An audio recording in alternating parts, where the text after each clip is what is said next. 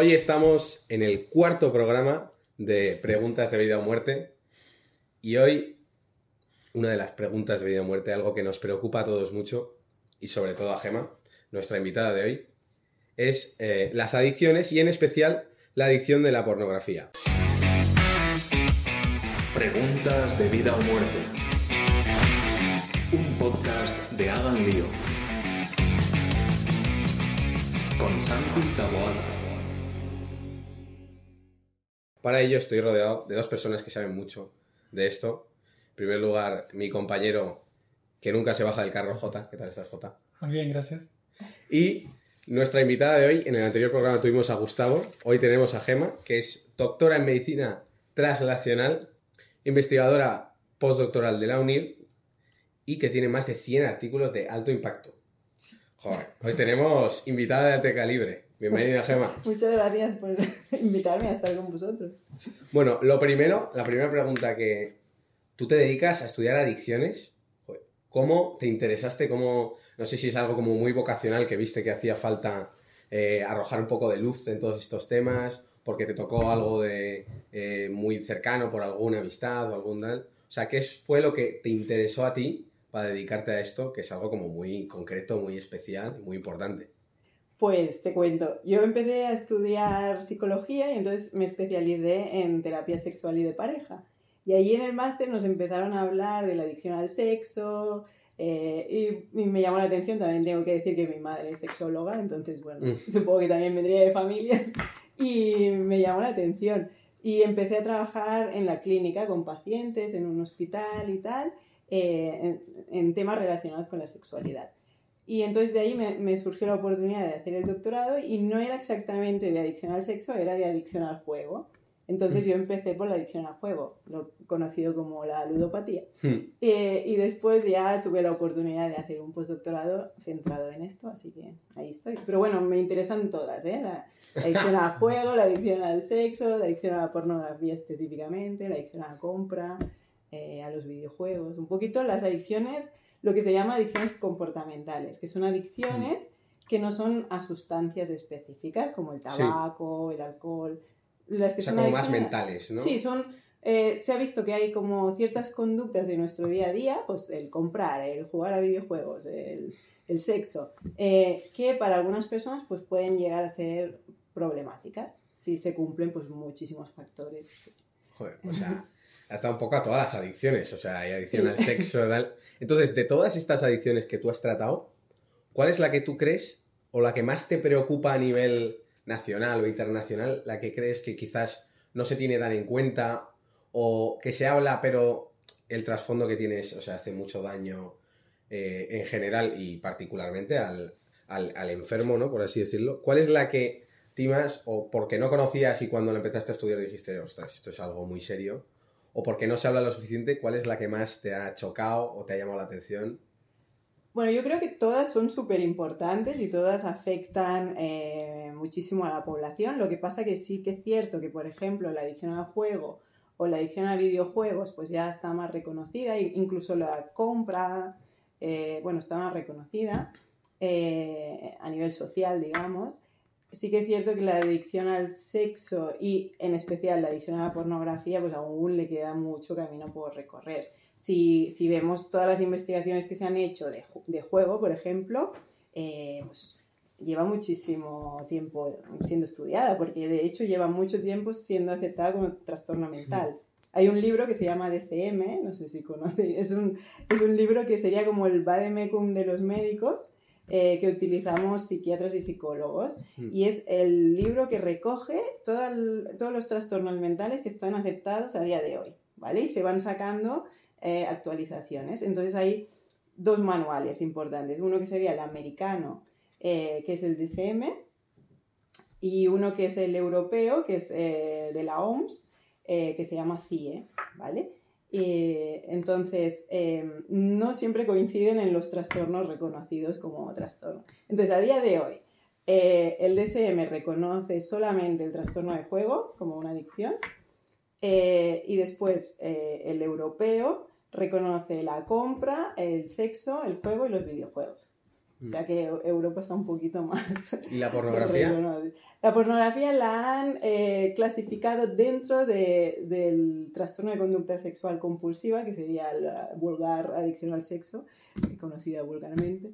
Eh, y lo ha puesto como una conducta de la adicción al sexo, pero hay más. Pues ir de prostitutas, ta, ta, ta, ta, y una de las conductas sería ver pornografía.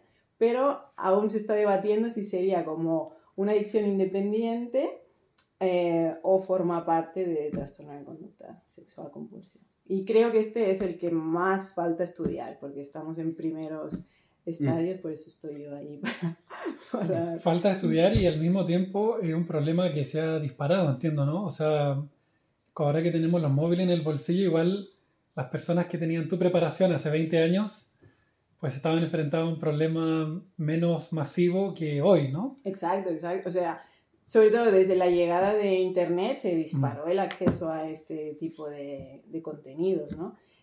Tengo que deciros que tampoco está muy claro qué es pornografía, porque mm. la definición de pornografía, bueno, no hay mucho consenso en qué es pornografía. Entonces yo mm. siempre digo contenidos sexualmente explícitos porque es lo que más o menos eh, hay cierto consenso. Pero hay un estudio muy chulo Em, que hicieron hace poquito, eh, que preguntaban a expertos em, de distintos ámbitos, de historia, em, eh, psicología, etcétera, ciencias sociales, bla, bla, bla, eh, que definieran pornografía. Y era gente que se había dedicado muchísimos años a estudiar la pornografía. y vieron que no había consenso para nada. Y mira que era gente que estudiaba eso. Y no había consenso eh, y vieron que había como dos grandes grupos. Un grupo de expertos que decía que no se puede definir, que la pornografía es una cosa que evoluciona con el tiempo y que lo que hoy es pornografía a lo mejor hace 500 años no lo era. Eh, y en cambio, otros como por ejemplo los psicólogos que necesitamos una definición concreta porque si no sabemos exactamente definirla, no sabemos medirla. Y entonces si no podemos medirla, no podemos hacer estudios. ¿no? Y entonces compararon todas las definiciones y lo único en lo que había un poquito de consenso era que eran eh, contenidos sexualmente explícitos que tienen como objetivo excitar al, consumidor. Esto es el máximo consenso al que se llegó. Entonces, entendemos pornografía como esto, ¿no? Entonces, desde la llegada de Internet, pues claro, este tipo de contenido se ha, disparado porque el acceso es... Eh, hay una teoría que se llama la teoría de la triple A, de un señor que se llama Cooper, que dijo que, que las tres As más importantes que ha dado Internet para mm, potenciar el consumo de pornografía era accesibilidad, es decir, ahora mm, este tipo de contenidos es súper accesible, tú le das a un clic y ya puedes tener acceso a, a todo esto. Anonimidad, es decir, yo puedo mirarlo desde mi casa y nadie sabe que estoy mirando esto, por lo tanto, mucho más fácil que antes, que a lo mejor me tenía que ir a comprar la Playboy o lo que fuera y, y la gente me veía. Eh, y, y, en inglés el tercer término se llama affordability, que es como que hoy en día todo el mundo se lo puede permitir. ¿no? Eh, Internet, al menos en, en, el primer mundo, casi todo el mundo lo tiene. ¿no? Entonces, es, estos tres factores serían los que más han promovido pues, que se haya disparado el, el consumo de pornografía y sobre todo que haya acceso a los menores, porque lo único que es, se les está preguntando es si eres mayor de edad, si no, entonces es fácil acceder ¿no? a este tipo de contenidos. Así que sí que hay más. Claro, y por esta adicción, o sea, antes, como tú has dicho, había que ir, daba vergüenza, pero, el, por ejemplo, la adicción al juego, tienes que ir al casino, eh, a los menores no se les deja entrar directamente, no puede haber un, un menor en el casino, o la adicción al sexo, pues necesita de otras personas. O sea, no tienen tanto ese carácter anónimo y lo que dices de los menores. Esas dos cosas, o sea, que tú puedas hacerlo y que nadie, absolutamente nadie se dé cuenta y que alguien muy pequeño, no sé cuánto, pero yo he escuchado cifras de que hay niños que muy pequeños ya, o por el solo hecho de tener un dispositivo, por alguna publicidad o por alguna red social, porque por ejemplo hay redes sociales como Twitter, que no, no banean el contenido explícito. En cambio, pues Instagram o TikTok sí que lo hacen. Eso no hace, o sea, que ataque a menores y que sea tremendamente anónima y que las demás nos, al final no son tan anónimas, no hace como que sea la que más em, fuerte esté hoy en día Y, y no sé cómo está eso dentro de la investigación, si hay ahora muchos más especialistas o se está tratando mucho más. Sí, o sea, es muy buena pregunta. Yo creo que, que has dicho varias cosas interesantes. Una, que sí que te corregiría un poquito que sí que, eh, por ejemplo, en el juego, videojuegos, desde que ha llegado también el componente online, es verdad que eh, también ha incrementado en, en menores, digamos, porque también puedo jugar eh, o puedo apostar, hacer Claro, apuestas es verdad, deportivas no había desde pensado. casa, ¿no? Claro, te instalas la aplicación de Bet365 Exacto. y... Sí, sí, Es sí. decir, Internet ha, ha hecho daño, entre comillas, a, a- a todas las adicciones comportamentales, ¿no? Porque hace que desde mi casa o desde el trabajo o desde donde sea yo pueda hacerlo, ¿no? Antes eh, esta conducta pues yo tenía que ir a un sitio concreto, ¿no? Si es adicción a la compra yo me tenía que desplazar, si tengo adicción al juego me iba al casino o donde fuera. Ahora desde donde sea puedo acceder, ¿no? Entonces, eh, pues hay mucho más mm, peligro en este sentido, ¿no?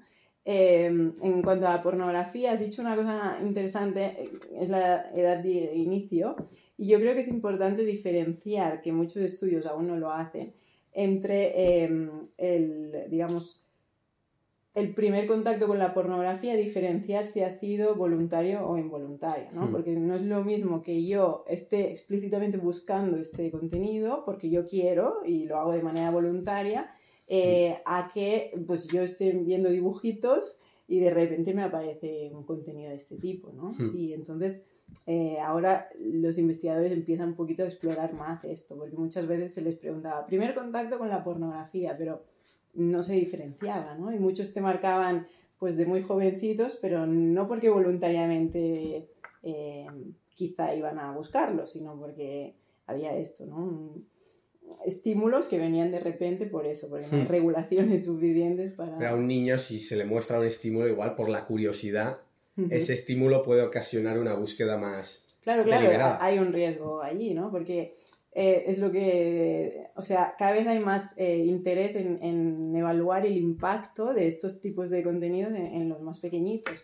Y, y una cosa que se ha visto es que, claro, eh, sobre todo niños, adolescentes, no tienen aún el cerebro desarrollado como un adulto, ¿no? Está en proceso de desarrollo y eso, eso hace que, que les cueste más diferenciar entre qué es ficción, que sería Mm. la pornografía, y qué es realidad, ¿no? Entonces, eh, hay este riesgo de que se acaben pensando que la pornografía es la realidad y que esto es así y tal. Entonces, que traspasen todas las conductas que ven en pornografía a Mm. su vida real, a lo mejor en un futuro más o menos lejano, pero eh, que acaben pensando que eso es lo habitual, ¿no? Entonces, eh, cada vez se está investigando más, pues, qué impacto causa esto, la, la exposición, ya sea voluntaria o involuntaria, a este tipo de, de contenido.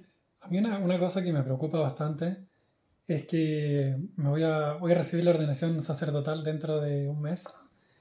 Y, y entonces, bueno, tengo la, la idea de poder ayudar a otras personas, ¿no?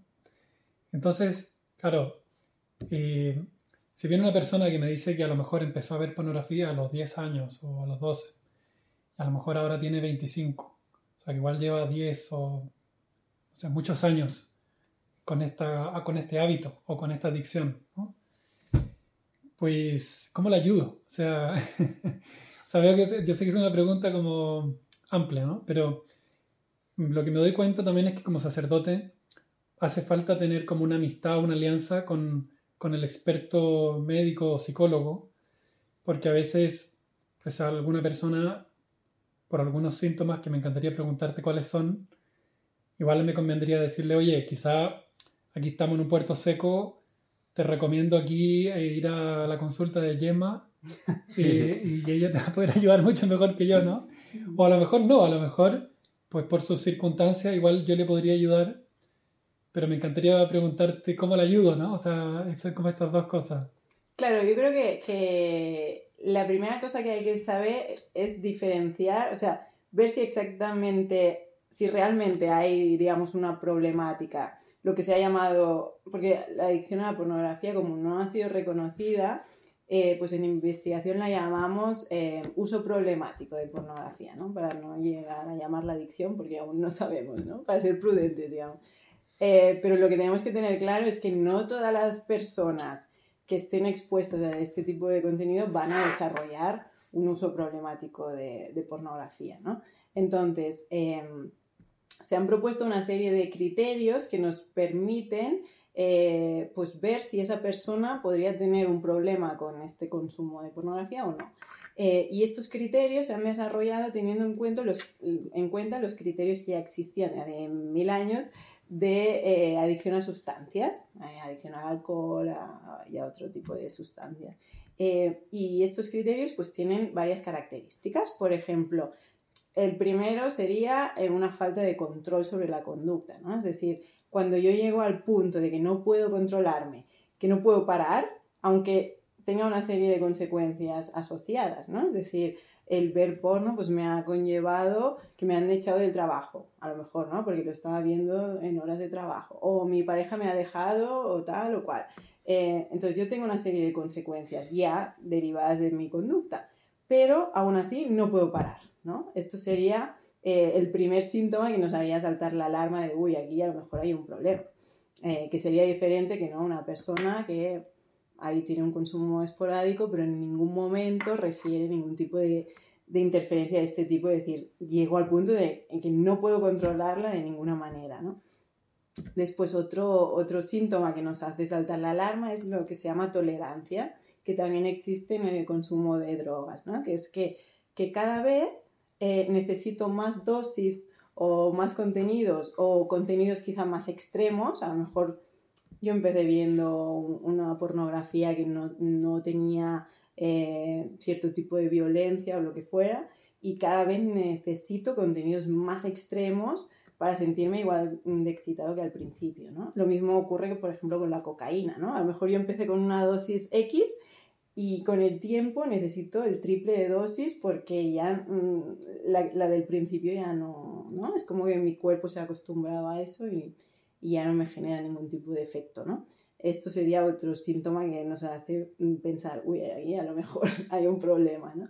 Em, después eh, hay otro, otro síntoma que es lo que se ha llamado craving em, o sería lo conocido como mono, ¿no? el necesito eh, hacerlo, ¿no? Tengo la urgencia por hacer esta conducta ya. Y va, muy relacionado con la falta de control, ¿no? Eh, y bueno, hay una serie de, de, síntomas que nos hacen saltar las alarmas, siempre teniendo en cuenta que aún no tenemos un diagnóstico oficial, porque aún no existe como trastorno, pero sí que hemos ido pues cogiendo eh, los síntomas de otras adicciones, ¿no? Eh, entonces, cuando estamos en este punto que decimos, ostras, pues la pornografía se ha convertido quizá en, el centro de la persona, ¿no? Solo piensa en eso. Se olvida de, em, a lo mejor, mm, reuniones o cosas importantes de su día a día para centrarse en eso, ¿no? Es decir, cada vez va eh, ocupando un espacio más grande en, en su vida, pues ahí sí que tendríamos un problema y sí que hay que buscar ayuda, ¿no?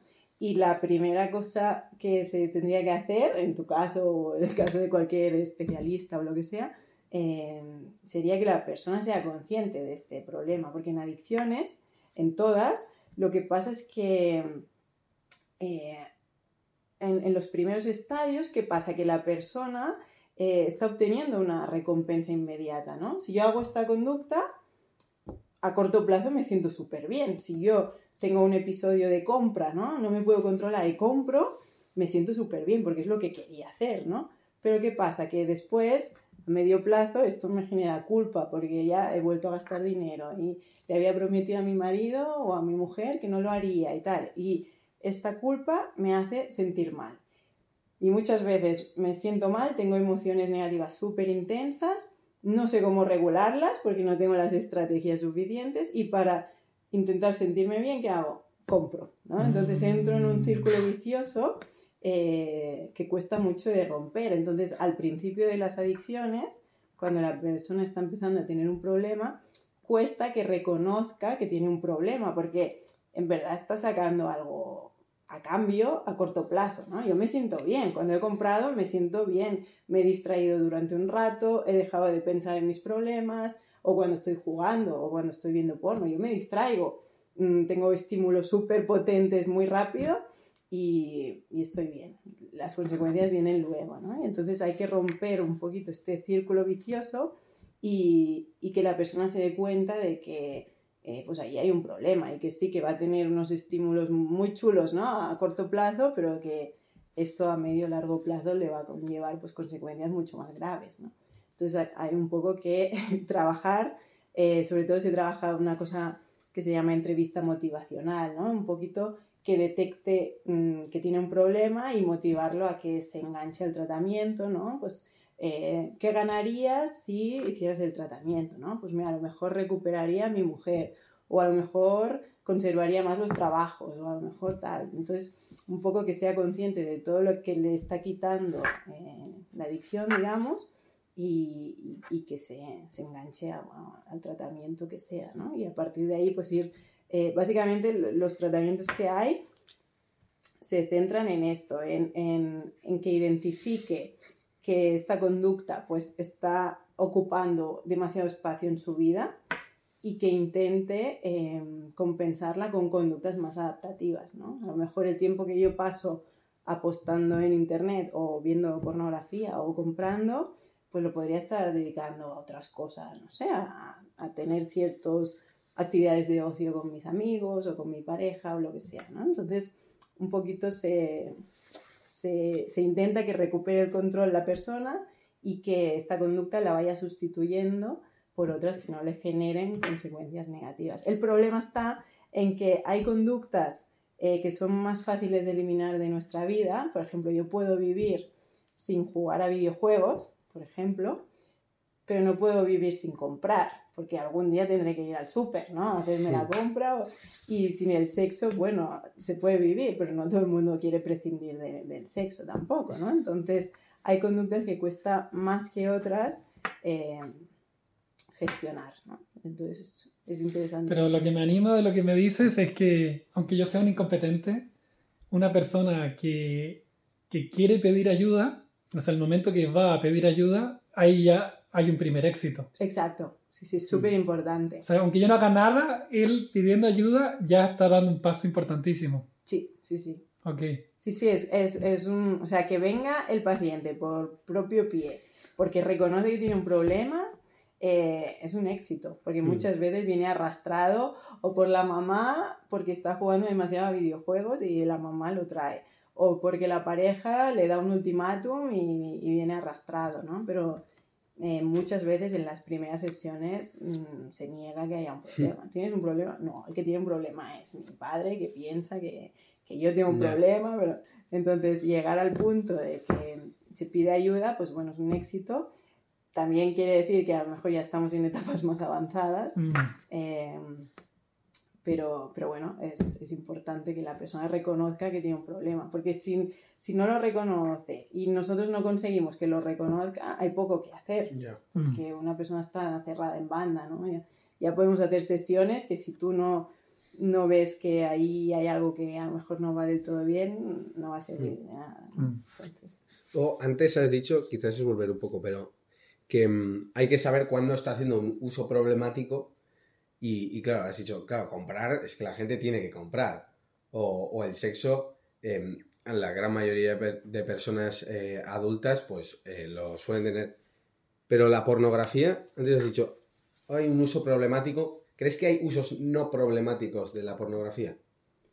O sea, por uso problemático estamos entendiendo llegar mm. a la adicción. Sí. Entonces yo entiendo que no todas las personas llegan a desarrollar esto, ¿no? Todo, todos los componentes que, que, he comentado, ¿no? De que no puedo vivir sin la pornografía, mm. me ocupa un espacio súper importante en, en, mi vida, eh, me genera muchas consecuencias, todo esto. Hay personas eh, que no les llegará a, a, interferir tanto en su vida, ¿no? Entonces, eh, es verdad que estamos en estados iniciales, pero sí que se está intentando explorar qué ingredientes hacen que una persona eh, ante el mismo estímulo ¿no? acabe teniendo un problema y qué, y qué personas a lo mejor no llegan a este punto tal de mmm, se me va de las manos. ¿no? A lo mejor eh, solo se quedan en un consumo esporádico de vez en cuando que eh, según ellos pues no, no, interfiere en su día a día. ¿no? Hmm.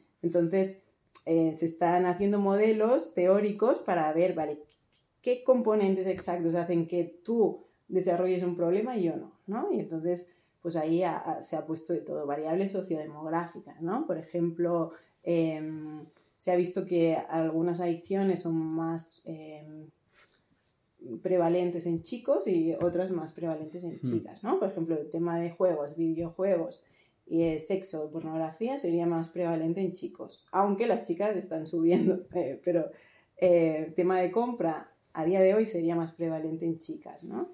Em, tema de rangos de edad, se ha visto que las adicciones son más prevalentes en gente más joven. ¿Por qué? Hmm. Porque eh, cuando estamos desarrollando el cerebro y estamos en la adolescencia somos más impulsivos, entonces ya de por sí ya hay una pérdida de control, ¿no? Y, una atracción por las conductas más de riesgo, de probar cosas, etcétera, ¿no? Entonces si le sumamos lo guay de las adicciones, ¿no? Lo que engancha de, ah, pues mira, apuesto y, y saco esto, tal, o compro y, me siento bien. Si lo sumamos eh, el potencial adictivo con mm, las ganas de probar cosas nuevas, pues ahí hay un cóctel importante que puede hacer que, que, que, la gente joven pues sea más de riesgo, ¿no? Por eso nos preocupa tanto la gente joven. Em, y aparte de estas variables, pues se está viendo, ¿no? Factores de personalidad. Pues a lo mejor hay personalidades que tienden más a acabar desarrollando un problema, a lo mejor no. Eh, factores genéticos. Es verdad que en adicciones se ha visto que hay un componente genético, ¿no? Si tus papás eh, tienen algún tipo de adicción, es más fácil mm. que tú también lo tengas, ¿no? Entonces, son una serie de ingredientes que si se van dando, hacen a la persona más, más vulnerable a acabar desarrollando eh, este trastorno. Hmm. Y podríamos decir que la, la pornografía, si, fuese como una sustancia, digamos, tiene en sí misma un potencial adictivo. O sea que, que, estamos un poco jugando con fuego, digamos. Eh, que tiene un potencial adictivo, sí, hmm. al igual hmm. que el juego, que, por, por, eso, ¿no? Porque es un, eh, es decir, son estímulos súper potentes para el cerebro y que nos generan bienestar muy intenso a corto plazo. ¿no? Mm. Entonces eh, hay un potencial, lo mismo que estar delante de una tragaperras eh, o hacer apuesta deportiva, ¿no? Es decir, esos segundos em, de saber si he ganado o no he ganado, tal, son adictivos, ¿no? Mm. Y más por la activación que hace en el cerebro, no me voy a meter ahí porque, pero mm, temas más cerebrales y tal, sí que hay un potencial adictivo. Es decir, como estímulo tiene un potencial adictivo. Mm. Ahora, si juntamos esto con vulnerabilidades de la persona, pues es más peligroso. Si no tengo estas vulnerabilidades, pues a lo mejor a mí no me afecta tanto como a otra persona, ¿no? Mm. Pero sí que hay un potencial ahí. Mm. O sea que una, una persona que, que, está viendo pornografía y que a lo mejor piensa con razón o no, que lo tiene controlado, ¿no? Pero en el momento que lo está viendo, por una parte, o sea, lo que él percibe es que está teniendo un placer muy intenso a corto plazo, si, he entendido bien. Y, luego hay otras cosas que están ocurriendo en su sistema nervioso, no sé, en su cerebro, que, en cambio no son tan buenas, ¿no? O sea, que, son más, bien directamente peligrosas, digamos, ¿no? Aunque, él no se dé cuenta. Como por ejemplo que hay, hay un potencial adictivo que, que, que en ese momento nos, quizá lo que está ocurriendo es que está iniciándose o consolidándose un uso, ¿cómo era? Un uso irregular, no, problemático. un uso problemático de este, de este audiovisual. ¿no? Y mi pregunta sería como, ¿cuáles son esas cosas que uno no ve y que están ocurriendo en mi cabeza cuando uno está viendo la, la pornografía? O sea, ¿qué, ¿Cuáles son esos peligros, digamos, que yo estoy, que están entrando en mi cabeza y que yo no soy consciente de que me están haciendo un daño? Eh, básicamente, mm, tampoco voy a centrarme mucho en el cerebro porque es muy técnico y tampoco es el momento, pero sí que eh, tiene que ver con los niveles de dopamina en el cerebro, ¿no? Eh, y entonces, este, estos tipos de conducta activan el cerebro de una manera en el caso de la pornografía se desconoce aún porque hay muy poquitos estudios hasta el momento que estudien exactamente cómo se activa el cerebro ante este estímulo, por lo tanto no te podría decir la pornografía está generando ta, ta, ta en el cerebro, porque aún estamos en etapas iniciales. Pero Mm.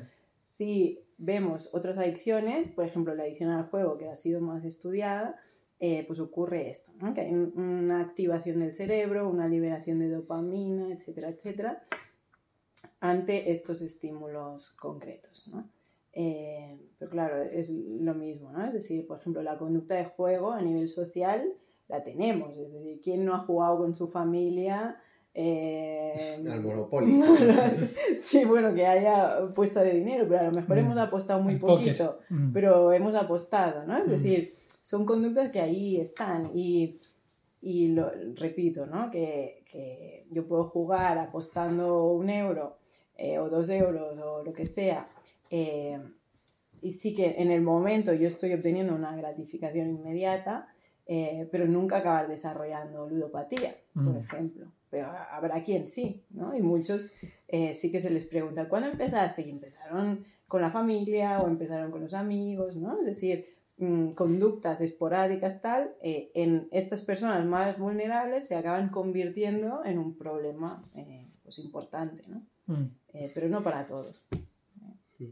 Yo tengo una pregunta que es, em, ¿a ti la pornografía como producto, o sea, como cosa que se ofrece al, al consumidor, tiene algún aspecto positivo o es, se podría decir, no malo, pero sí que no te aporta nada y que lo único que te puede aportar son o una adicción o, o si tienes suerte y, no, y, y- eres capaz de no desarrollarlas, pero bueno, te la estás jugando? ¿A ti te parece que como producto es, es malo o, o que es quizás el, el- el uso, la forma de reaccionar de cada uno, pero separando todo, la pornografía te parece, y si sí te lo parece, si la prohibirías o si te parece que no tiene mucho sentido porque es atentar contra la libertad o lo que quieras.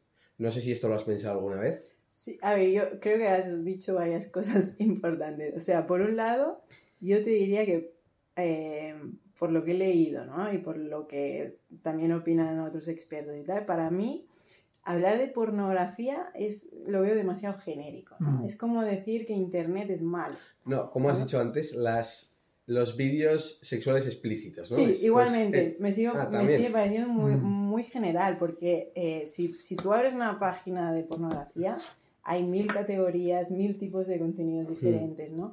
Para mí, no creo, aunque estamos empezando ahora a estudiarlo, pero no creo que todos tengan el mismo impacto ¿no? en el consumidor. Eh, hay pornografía violenta, hay pornografía que a lo mejor no muestra tantos actos violentos, hay pornografía más erótica, hay pornografía, esta pornografía que, que cada vez pues, tiene más de esto, lo que le han llamado el porno ético o feminista, ¿no?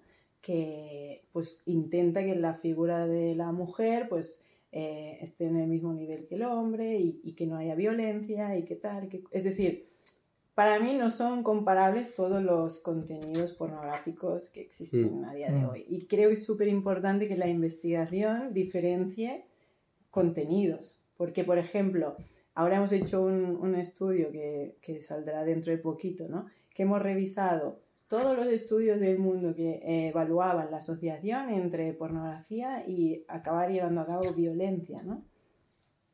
Y, y aunque no hay conclusiones claras, pero algunos estudios decían que se había observado esto, una asociación entre pornografía y violencia, pero solo en aquellas personas que consumían contenidos específicamente violentos, Sí. ¿no? en las que la violencia era evidente.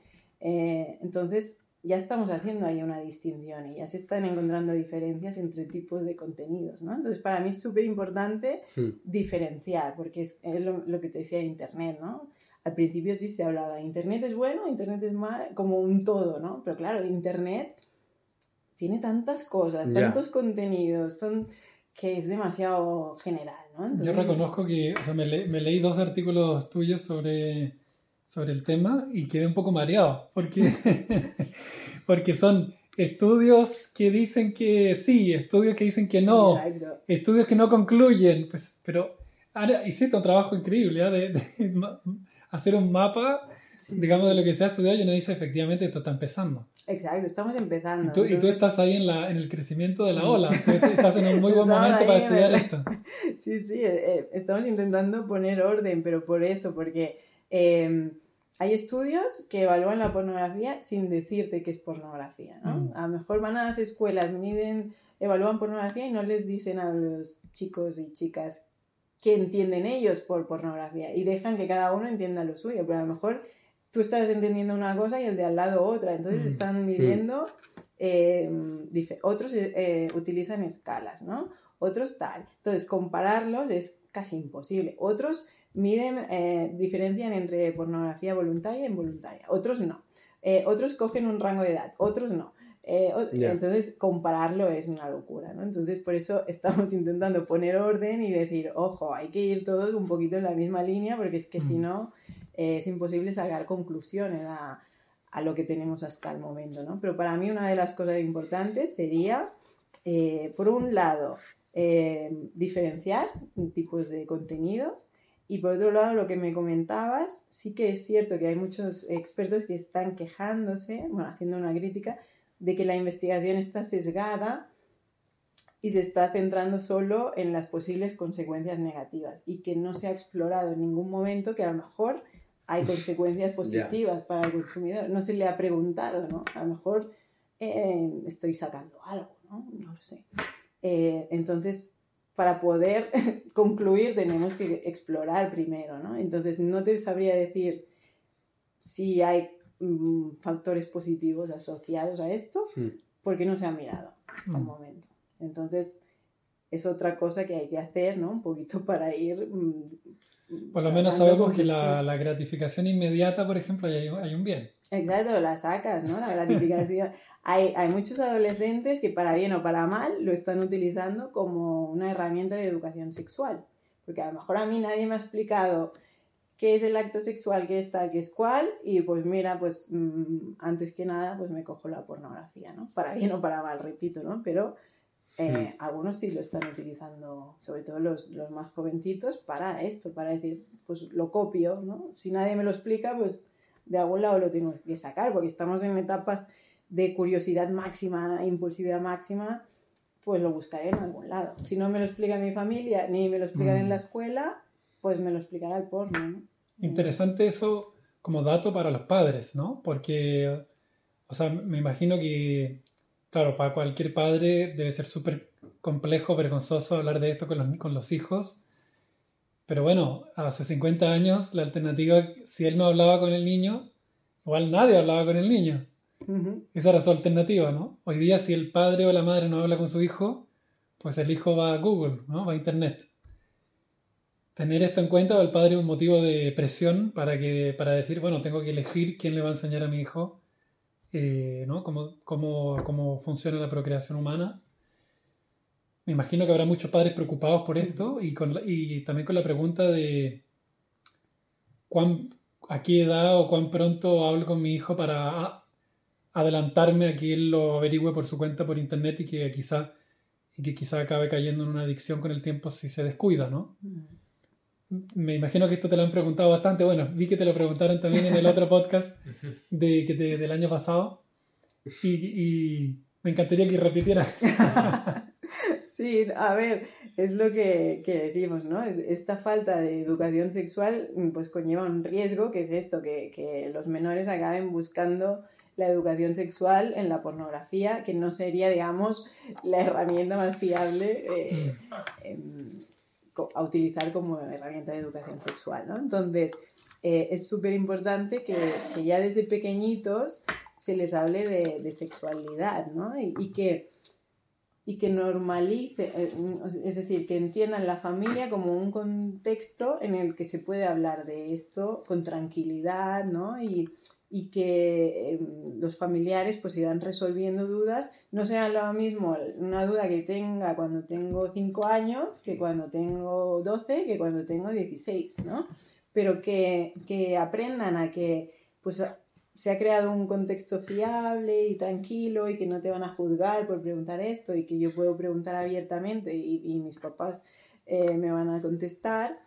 Eh, esto es- hay que hacerlo desde pequeñito. O sea, lo, lo que no sirve es que cuando tienes 17 te cojo y te doy una charla de un día, eh, te digo cuatro cosas y ya está, porque han pasado 17 años en, en los que no se, ha, no se, ha, generado este espacio de, de diálogo, ¿no? Entonces, cuando, cuanto más pequeñitos es más fácil eh, empezar a esto para que se vayan habituando, ¿no? Y, y, y siempre que tengan un problema eh, o una duda o lo que sea, pues puedan acudir a, a su padre, su madre, quien sea, ¿no?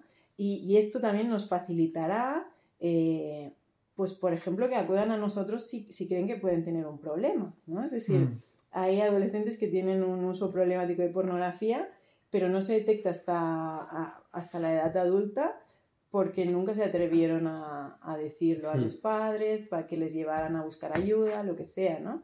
¿Y por qué? Porque muchas veces falta esto, falta un contexto de seguridad en, en el que yo puedo preguntar, in, investigar pedir ayuda si lo necesito, etc. Y si lo vamos haciendo poquito a poco es como cocinar a fuego lento, ¿no? Lo vamos mm. haciendo ya de pronto, de, de, pequeñitos, pues es mucho más fácil que a lo mejor si detectan que esto no te va a salvar quizá de que a lo mejor desarrollen un problema, a lo mejor si son más vulnerables lo van a acabar teniendo igual, pero te van a venir a decir, creo que tengo un problema, mm, mm. mucho antes que si no existe este eh, contexto, ¿no? Así más.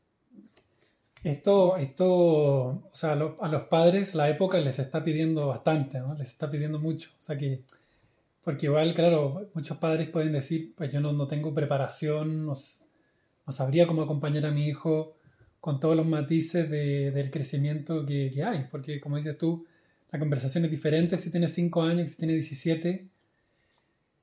Y ¿Tú qué, recomendarías a, unos padres de, ahora? O sea, a lo mejor en otra época tenían que aprender a cultivar patatas, ¿no? A, a, lo mejor ahora están en la ciudad, tienen que aprender a conversar con su hijo a distintas edades.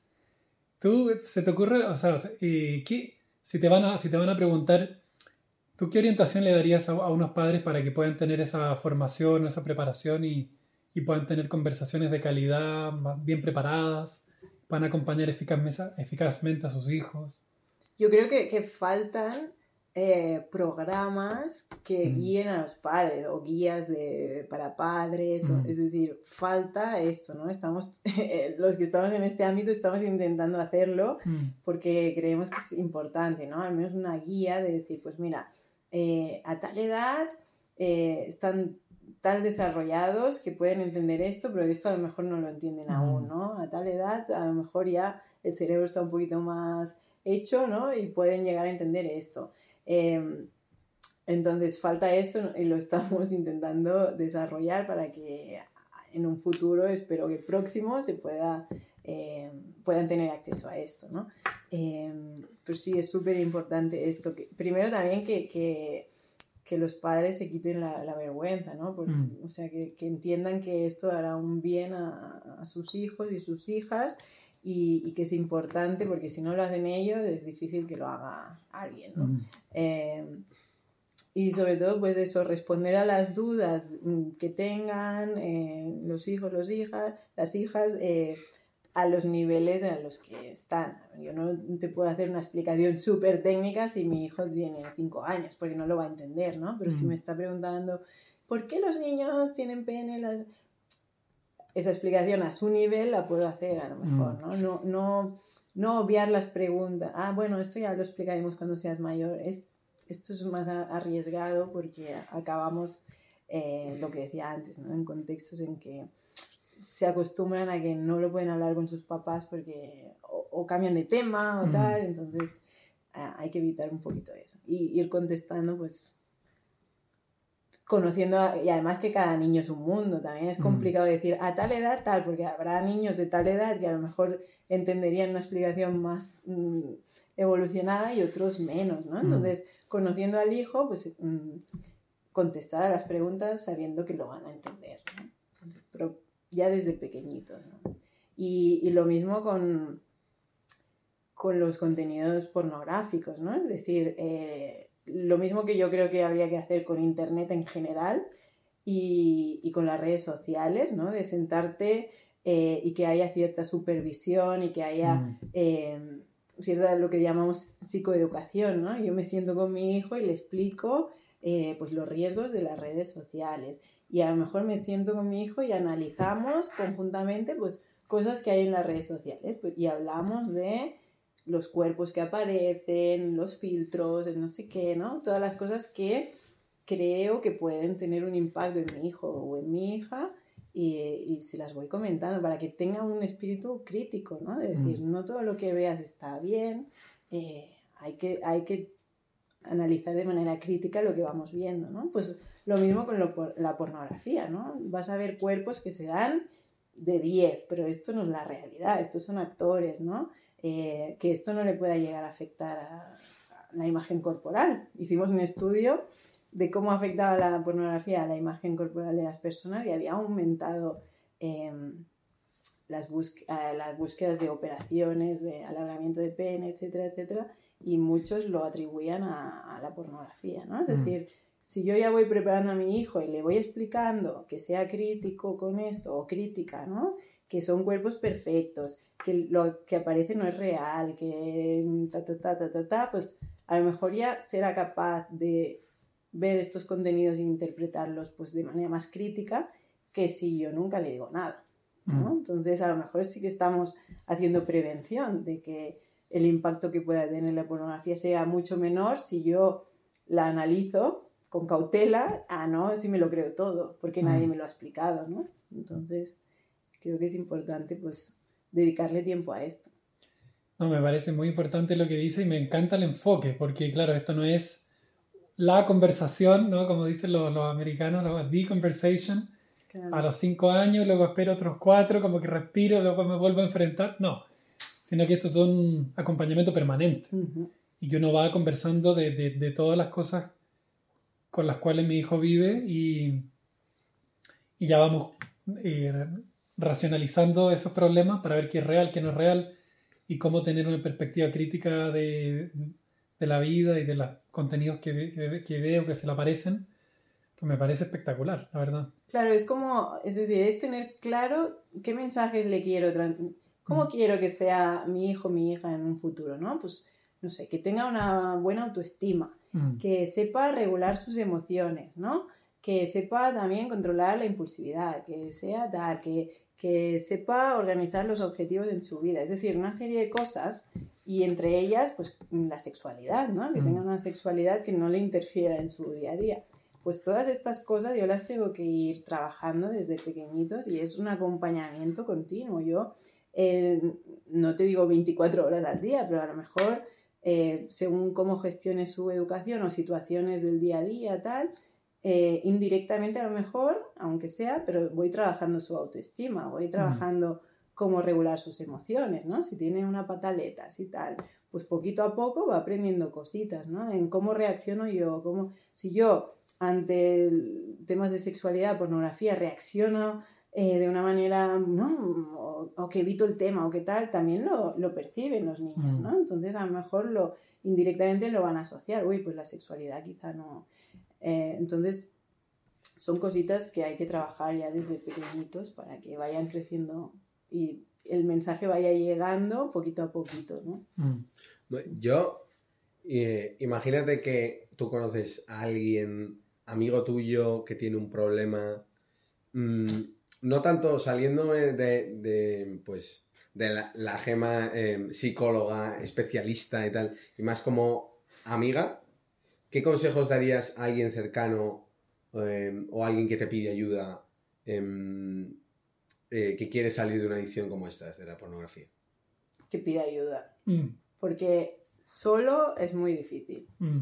Eh, en cualquier adicción, eh, sobre todo si estamos en primeros estadios, que estamos en el círculo vicioso, es muy difícil que yo solo, por mí sola, sea capaz de, de Hmm. hacerlo, ¿no? Entonces, que sepan que es una cosa que pasa, que no pasa nada, que, que se puede abordar y que hay profesionales que se dedican a esto que le van a ayudar a romper este círculo vicioso, ¿no?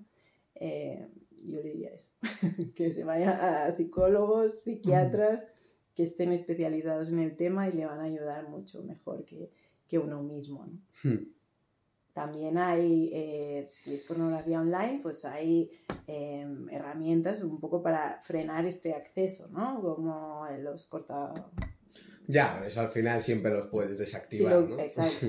Mm. pero es un primer paso. a- Sí. a- Mejor que nada. ponerlo es igual que Mm. como en el, en el juego existe la autoprohibición, que es eh, pues, un documento que tú rellenas y te autoprohíbe la entrada a los casinos, por ejemplo. ¿no? Pues es un primer paso eh, que después a lo mejor no me dejan entrar en el casino y me voy a la tragaperras del bar de al lado, pero eh, ya es un primer freno. ¿no? Entonces, buscar estímulos un poquito, es decir, entender que al principio, como va a costar mm, bastante controlar la conducta, porque he perdido el control sobre la conducta, necesito más control externo, ¿no? Y necesito más implicación de mi entorno, que me ayude, ¿no? Eh, yo solo es difícil, ¿no? Entonces, por eso en muchas terapias se implica también a, a los familiares, sobre todo al principio, para que controlen, pues se hace muchas veces control de gastos, ¿no? A lo mejor si estoy eh, con problemas de juego, necesito a alguien que pues me dé X cantidad de dinero a la semana y me controle en qué lo estoy gastando, ¿no? Es decir, un control más eh, fuerte en, en, un principio hasta que la persona pues va ganando estrategias para ir controlando su conducta y después ya pueda tener una vida pues más así, ¿no? Pero en, un, en una primera fase sí que se necesita ayuda del exterior ¿no? Mm. y, y, la mejor ayuda pues es la de un especialista ¿no? Mm. y la familia y eh, una serie de personas que estén alrededor, ¿no? Pero sí que reconocer que tiene un problema y ir a buscar ayuda. Sí, sería. Ahí yo, yo creo que pones el dedo en la llaga, ¿no? O sea, porque tengo la, no sé, la sospecha al menos de que este problema, como produce tanta vergüenza, igual, pues te puedes pasar, no sé, 10 años con, con un círculo vicioso y, y a lo mejor nunca pediste ayuda. Hasta que ya a lo mejor, claro, perdiste, a tu- te, te ocurrió algo, perdiste a tu pareja, no sé, o, o tu trabajo te descubrieron y claro, ves que se te está yendo de las manos y entonces, y entonces acudes, pero qué lástima que en lugar de ir a los- al cabo de 10 años, pues no vas al cabo de una semana. ¿no? Claro, sí, sí. No, no, esto es súper importante. De hecho, en, en muchos estudios que hacemos siempre les preguntamos a los pacientes la edad de inicio del trastorno Mm, y si la comparas con la edad a, lo que, a la que vienen a pedir ayuda, es que muchas veces han pasado 10, 15 años, ¿no? Con este trastorno por tema de estigma social, etcétera, ¿no? Por eso hay que romper un poquito el estigma asociado a todas las adicciones, ¿no? Y, y el componente este de... eh, o sea, si tiramos generaciones atrás, había el componente de... Es un vicioso, ¿no? mm, está siempre jugando, ah, es que el vicio le va mucho, ¿no? O eh, bebe, es que el vicio eh, hay, hay que romper con esto, ¿no?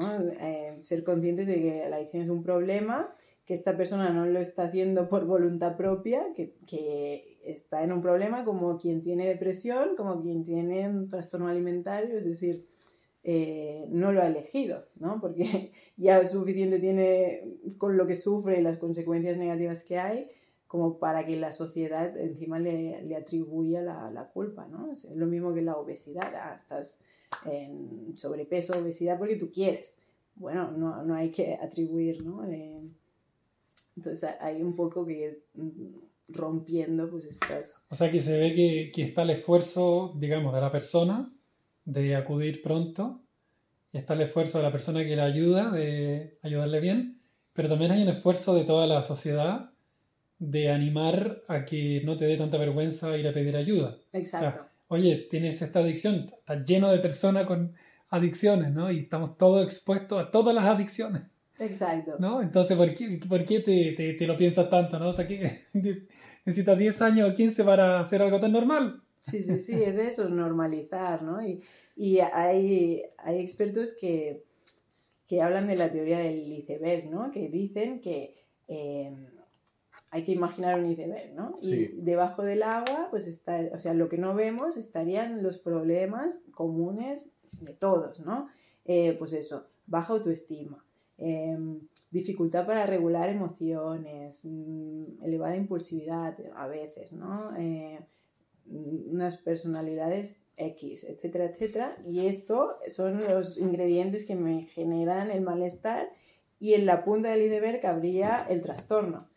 Y al final da igual qué trastorno sea, da igual si es adicción, da igual si es trastorno alimentario, si es ansiedad, si es depresión. Es decir, hay un problema, da igual de qué tipo. pero hay que ver qué hay debajo. ¿Qué te está llevando a ti a, a que acabes petando de esta manera? Pues Ah. esto, luego a lo mejor tengo asuntos familiares sin resolver, tengo trauma, tengo tal, tengo cual, todo esto lo junto y acabo pues mostrando adicción y el otro mostrará depresión y el otro tal, pero es que debajo a lo mejor tenemos lo mismo, ¿no? Entonces Ah, hay que saber qué está desencadenando. eso está bueno, claro. Y claro, y para todo lo que tú dices, que muchas veces, pues imagínate, una niña, por ejemplo, que ve en redes sociales y ve pues influencers súper guapas y tal, y que eso le, le lleva pues a otra cosa peor. Y luego entra y ve las historias de Instagram y ve a sus amigas y tal, y dice, jo, es que ellas son... tal". O sea, como que esto se va... Y que incluso que puede haber adicciones que incluso lleven a otras, ¿no? No sé si, si tú esto lo has, lo has estudiado. Pero todo esto de, de que mm, constantemente lo que yo vea en redes sociales sea la perfección o la cara bonita, porque claro, igual detrás de esa foto chulísima que ha subido hay otras 500 fotos que se ha hecho y no ha subido o ha probado 400 filtros a ver cuál era el dan. Entonces, toda esta cultura que hay ahora de ser como muy perfecto, de cuidar muchísimo la imagen en redes sociales, em, eso afecta a las adicciones y cómo, o sea, es un poco ir contra corriente, eh, intentar pues em, no ser uno más, ¿no? Porque esto al final, si tú ves que todo el mundo cuida mucho su imagen, lo que te sale a ti es cuidar mucho tu imagen y no vas a subir esto porque van a pensar que soy tal y no sé qué. Entonces, toda esta cultura que se ha generado de perfección, de imagen, em, que, que deja tanta gente de lado, ¿cómo podemos luchar contra eso? Pues parece imposible. Es muy complicado, ¿eh? Y tiene mucho impacto y sobre todo porque cada vez gente más joven tiene acceso a redes sociales, ¿no? Entonces, lo que decíamos antes, si yo no, no tengo la capacidad de filtrar, ¿no? Y de, y de interpretar de manera crítica lo que estoy viendo y me lo creo todo y me creo que es- esta chica es divina y la otra también y tal. eh, y encima estoy en una etapa en la que yo estoy desarrollando aún mi autoconcepto, mi autoimagen y voy recibiendo estos estímulos, ¿no? Y encima me ponen filtros, eh, ¿no? Para que yo sea más guapa. Esto, todo esto me está perjudicando porque mm, no me está haciendo aceptarme como soy, ¿no? Y, y- y me está haciendo pues querer algo que, que a lo mejor yo no llego a estos estándares de belleza. Y, y es similar a la pornografía, ¿no? Es decir, son unos estándares de belleza que, bueno, están allí, pero son unos cuantos, pero no representan a, totalidad de, a la totalidad de la sociedad, ¿no? Entonces, eh, bueno, es esta tendencia social de, de ahora y, y es un aspecto que yo también eh, pues abordaría si, si, si fuera padre o un padre o una madre, ¿no? Con sus hijos ya desde que tienen acceso a las redes sociales, que supieran esto, que supieran, te encontrarás con esto, pero esto no significa que todo el mundo está súper feliz, porque además no se puede demostrar emociones negativas, ¿no? Parece. Mm. Todo el mundo feliz, todo el mundo guapísimo. eh, y- O todo el mundo con planes todos los días. Exacto. Entonces yo estoy solo en mi casa y. "Joder, qué pingado soy. Sí, sí, yo tengo amigos que, que se quitaron redes sociales porque decían, es que mm, parece que yo no, no salgo de, de- de la ciudad, ¿no? Y todo el mundo está aquí, allí y tal, y a lo mejor es incluso mentira, ¿no? A lo mejor es un, un fondo de... Un fondo. Pero, pero sí, que, que parece que todo el mundo súper bien, ¿no? Entonces, Mm. romper con esto eh, hay que hacerlo ya desde pequeñitos, ¿no? Cuando empiezan a exponerse a este tipo de estímulos, que los entiendan y los analicen y. y, a- y- y sean más críticos con, con ellos, pero necesitan ayuda porque son pequeños aún y se están formando y si no reciben una guía, es como dejarlos ahí solos. ¡Hala! Ya te apañarás, ¿no? En un mundo gigante de redes sociales que cuesta mucho de... inter- Si ya nos cuesta a los adultos filtrar la información de Internet, imagínate a un, a un niño súper jovencito, una niña, ¿no? Que nadie le ha explicado nada y se encuentra con todo esto. Pues eh, es complicado. Sí. Joder, ¿cómo se lo explicas? Porque dices, mira, eh, ¿cómo lo haces? O sea, ¿cómo coges a, a tu hermano pequeño o a tu hijo y le dices, esto no está, porque supongo que habrá formas y formas de, de hacerlo, pero, por ejemplo, a un niño o a un adolescente que lleva ya mucho tiempo eh, viendo esto, igual si se lo intentas explicar, o sea, ¿cómo haces como para decirle, como para abrirle los ojos y decirle, mira, que, que no es todo tan perfecto? Mm. Claro, tampoco es esto, lo mismo que en la pornografía, no es una cuestión de una conversación de un Mm, día, Claro. es a base de sentarme a tu lado y ir comentando contenidos y vamos a, comentando contenido. O sea, como, por ejemplo, por ejemplo, abres una historia, mira, esto da- Sí, lo pues- desmientes un poco. Exacto, ¿no? Un poco como, como las tomas falsas, ¿no? De decir, vale, aquí estamos viendo esto, pero es que a lo mejor esta chica eh, tal, ¿no? No está tan contenta como parece, o a lo mejor... Incluso este podcast igual ha salido fatal 70 veces y estamos aquí dos días enteros. ¿no? Es decir, un poco, eh, bueno, poner los pies en la realidad y, y decir, bueno, pues esto es lo que hay, ¿no? No todo el mundo es divino de la muerte y está súper contento y, y se va cada día de vacaciones. Bueno, pues hay una realidad, habrá gente que a lo mejor se lo puede permitir, ¿no? El irse cada día de vacaciones. Habrá gente que no, y esto es la realidad, y la realidad también es injusta, ¿no? Y habrá gente súper guapa que haya nacido así, otros que se habrán operado, otros que tal, pero un poquito eh, conocer la realidad, ¿no? Mm. Y conocer que hay opciones y que, y que tú tienes que ser feliz con lo que tienes y aceptarte y, y que esto es un proceso también, no nos aceptamos de un día para otro, ¿no? Mm. Pero eh, poquito a poco, pues trabajando todos estos aspectos. Oye, me llamó la atención esto que dices sobre las mujeres. O sea, porque vi hace poco una entrevista que le hacen a, a una chica que cuenta que ella empezó a ver eh, pornografía, primero como cosas de libros, luego audios y luego también cosas audiovisuales, como desde los 13 años, algo así, o 12. Y en plan, tipo a los 25 ya la cosa había, se había puesto muy complicada y consiguió salir adelante con una conversión, también con una conversión espiritual y ahora mismo tiene una fundación en Estados Unidos que se dedica a ayudar mujeres con problemas de adicción a la pornografía. Y una de las cosas que ella decía, que muchas veces cuando iba a una charla o algo así, o escuchaba alguna cosa, o incluso en conversación en casa, la gente decía, la pornografía, problema de chicos. y ella pensaba, uh, ¿será que, que yo Soy un chico. Claro, soy un Mm. chico. ¿Será que yo soy súper rara? O... Bueno, le entraba una vergüenza tremenda. Y, y claro, y después de que ya ahora se ha convertido en una experta en el asunto, dice que cada vez que ve a alguien decir esto, que dice, bueno, esto es un problema para chicos, me voy a dirigir a los chicos.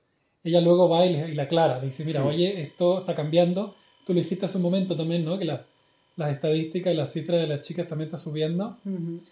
Esto, esto eh, ¿te parece un tema? de- Esto me han puesto a taladrar aquí arriba, no sé qué están haciendo.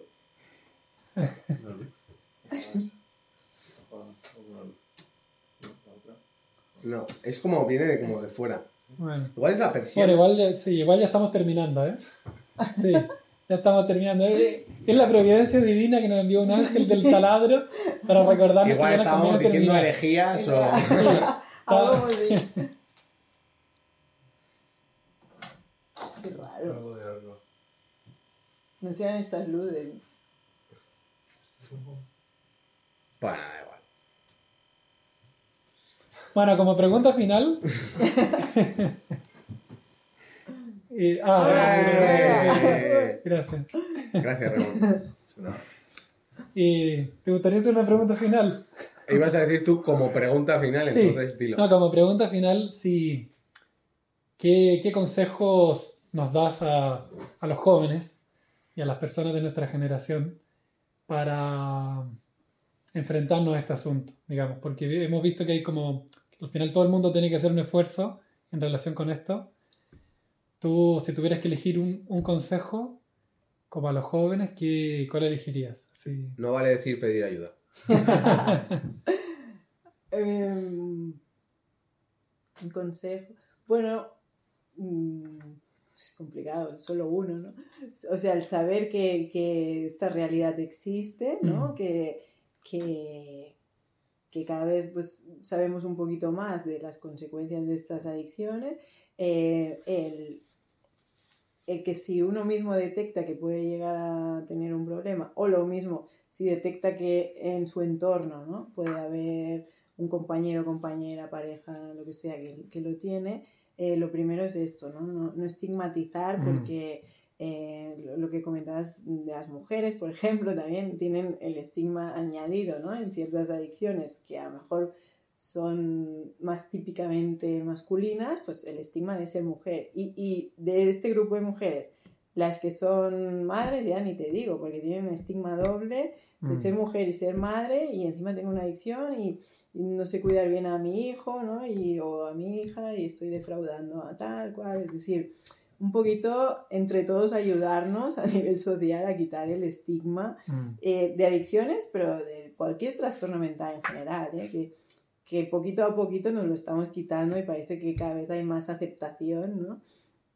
a nivel social, pero seguir en este proceso, ¿no? De no pasa nada por tener problemas, mm, ni por reconocer que los tengo, ni porque la persona de, mm, que está a mi lado los tenga, ¿no? Simplemente darnos un poquito más de soporte entre todos y, y aconsejar eso, pedir ayuda en caso de que eh, pues no sepamos muy bien cómo gestionarlo, que suele ser la mayoría de los casos, y, y ya está, y saber eso, que es un problema como otros y que, y que con esfuerzo y un buen acompañamiento y tal eh, se puede resolver, se pueden buscar otras conductas esto, más adaptativas eh, y que no generen tanta interferencia en nuestra, en nuestra vida. Y, y nada, y a los expertos pues a seguir investigando porque falta muchísimo por aprender. O sea que... Pues sí, a mí me gustaría cerrarlo así diciendo, muy importante, no juzgar a nadie, no decir, joder, qué pervertido o qué tal. No, es simplemente alguien que necesita ayuda, como todos la necesitamos para cada uno sus cosas, Exacto. y pedir ayuda. Exacto.